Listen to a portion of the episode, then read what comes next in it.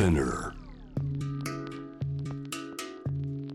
グローバーがお送りしております。J-Web シャムダプラネットここからは海外在住のコレスポンデントとつながって現地の最新ニュースを届けてもらうニュースフォ m コレスポンデントです。今日は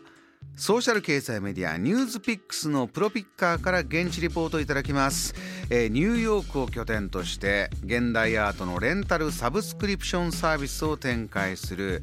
キュリナの CEO 浅谷美代さん。現在一時帰国されております。こんばんは。こんばんは。よろしくお願いします。お願いします。お元気ですか？もう1年ぶりになりますかね？そうですね。はいすごい早いですね。ね今日本一時帰国できてどうですか？満開の桜楽しんでますか？はいあの今週土曜日中目黒に見に行く予定です。とても楽しみです。あそこすごいですよね。そうですね。あのやっぱり日本っていうと桜シーズンが世界でも人気なので、うん、すごい楽しみにしてます。中目黒の見事な桜を週末に見に行く朝谷さん。ではずっといらっしゃるニューヨークの最新ニュースを教えてください。はい最近だとあのニューヨークで草の根レベルであのウクライナ支援が盛んに行われていて特に飲食店やそのお客さんたちによるあの寄付活動があの盛んに行われています。特にあのウクライナ系のレストランベルゼルカっていうレストランがあるんですけど、はい、今までだとボルシチで有名だったんですけれど最近だとウクライナ支援のシンボル的な存在になっています。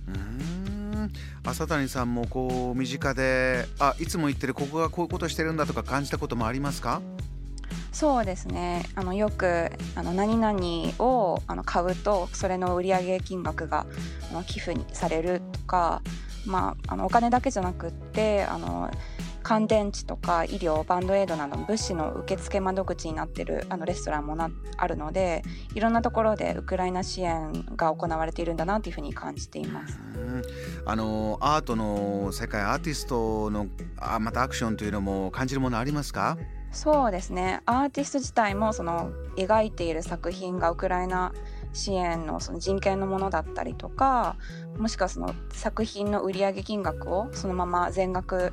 あのウクライナに寄付するっていうようなアーティストさんも中にはいらっしゃるのであのいろんなあのジャンルであのいろんな人たちができる範囲でウクライナ支援をしているんだなというふうには感じます。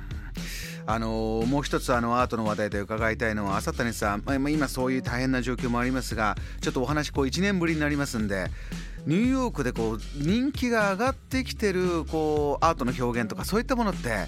具体的にどんな今ホットなアートこれなんだよっていうのがあれば教えていただけますか？はいそうですね。最近だとやっぱり体験型のアートインストレーションが人気で特にあのハドソンヤードっていうあの商業施設がいっぱいある地域だとアルゼンチンの現代アーティストトマス・サラチェーノによる体験型インスタレーションがのすごく人気でチケットが完売している状況ですね。このアーティストさんはクモの巣のデザインとクモの巣の振動を研究長年研究していて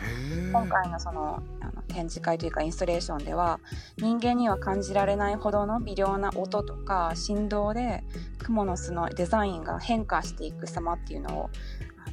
そのインストレーションで映し出しています。はあこの方どれぐらいの人気なんですか？そうですね。あのいろんなそのチケットがいろんな日時とか時間帯であの、まあ、今コロナなので人数宣言してることもあって売られてるんですけど、ええ、全くチケット買えない状況ですね。朝谷さんはこの体験しましたこのトマス・サラチェーノさんの体験型インスタレーション。私行こうと思ったんですけどチケット完売してたので。そうなんだ、はい、クモの巣ってねあのすごいあれメカニックに作ってるんですよね。こうなんか2つこっち行ったら1個どっち行くとかね。ずっと同じ動きをなんかシステマティックにやってるんですってね。はい。でその今回そのインスタレーションではそのハモックのようなそのネットがあのあありましてあのそこにこう人が寝転んでその中でその雲のその振動を感じたりとか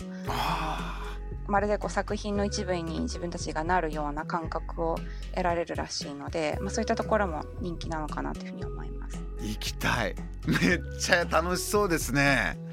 あ雲が来たみたいなあの雲の巣にいる振動で感じるみたいなそういうものなんだ。他にもこの体験型アートインスタレーションニューヨークで人気出てる。他にもこういったもの人気あったってありました？そうですね。あの2010ちょうどこのコロナの前ぐらいにあのデイビッド・ズワナーっていう有名なギャラリーで草間彌生さんのあのインスタレーションの展示が行われたんですけれども、うん、もうそれも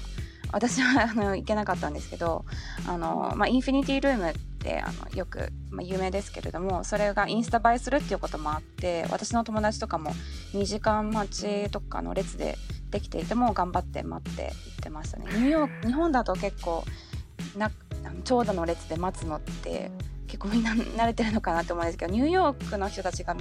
長蛇の列なしで待つのってすごい珍しいことなので、うん、まあ、そういった中で草間彌生さんの作品展示会が、まあ、そこまでの長蛇列なしでも見て見たいっていう人たちがいるっていうのはすごい人気なんだなっていうふうには思いました。朝谷さんはずっとこのアートシーンを見てきてどうして今じゃあニューヨークでこういう体験型アートインスタレーションが人気と思いになります？そうですね、まあ、一つにはあの単純にインスタ映えするっていうのはあると思います。あ発信できる自分がシェアできるから。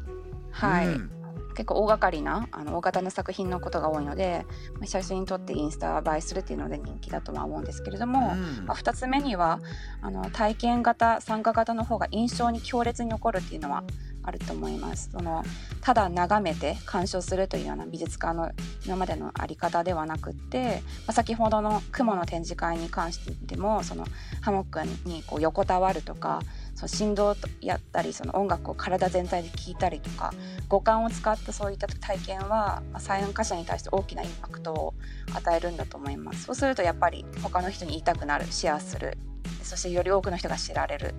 で人気になるみたいないい循環ができてるんだとは思います。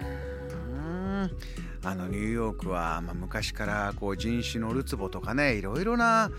人が集まってるからやっぱり言葉を超えていくものが一番強いというようなあの食とかもレストランとかももうとにかく体験をしてもらうみたいなんでねあのカリスマセレブリティのシェフの方とかみんな体験的キーワードよく使いますよね。そうですねあの言葉にできないその五感であの体験するっていうものはあのユニバーサルなものなので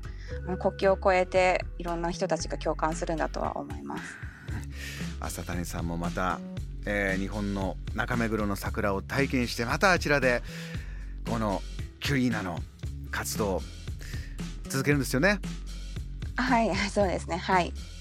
あのこれからも頑張っていきます、えーどんどん大活躍していただきたいと思います、えー、1年ぶりにお話いただきました、えー、ソーシャル経済メディアニュースピックスのプロピッカー朝谷美代さんからニューヨーク、えー、現地からのお話伺いました。ありがとうございました。あ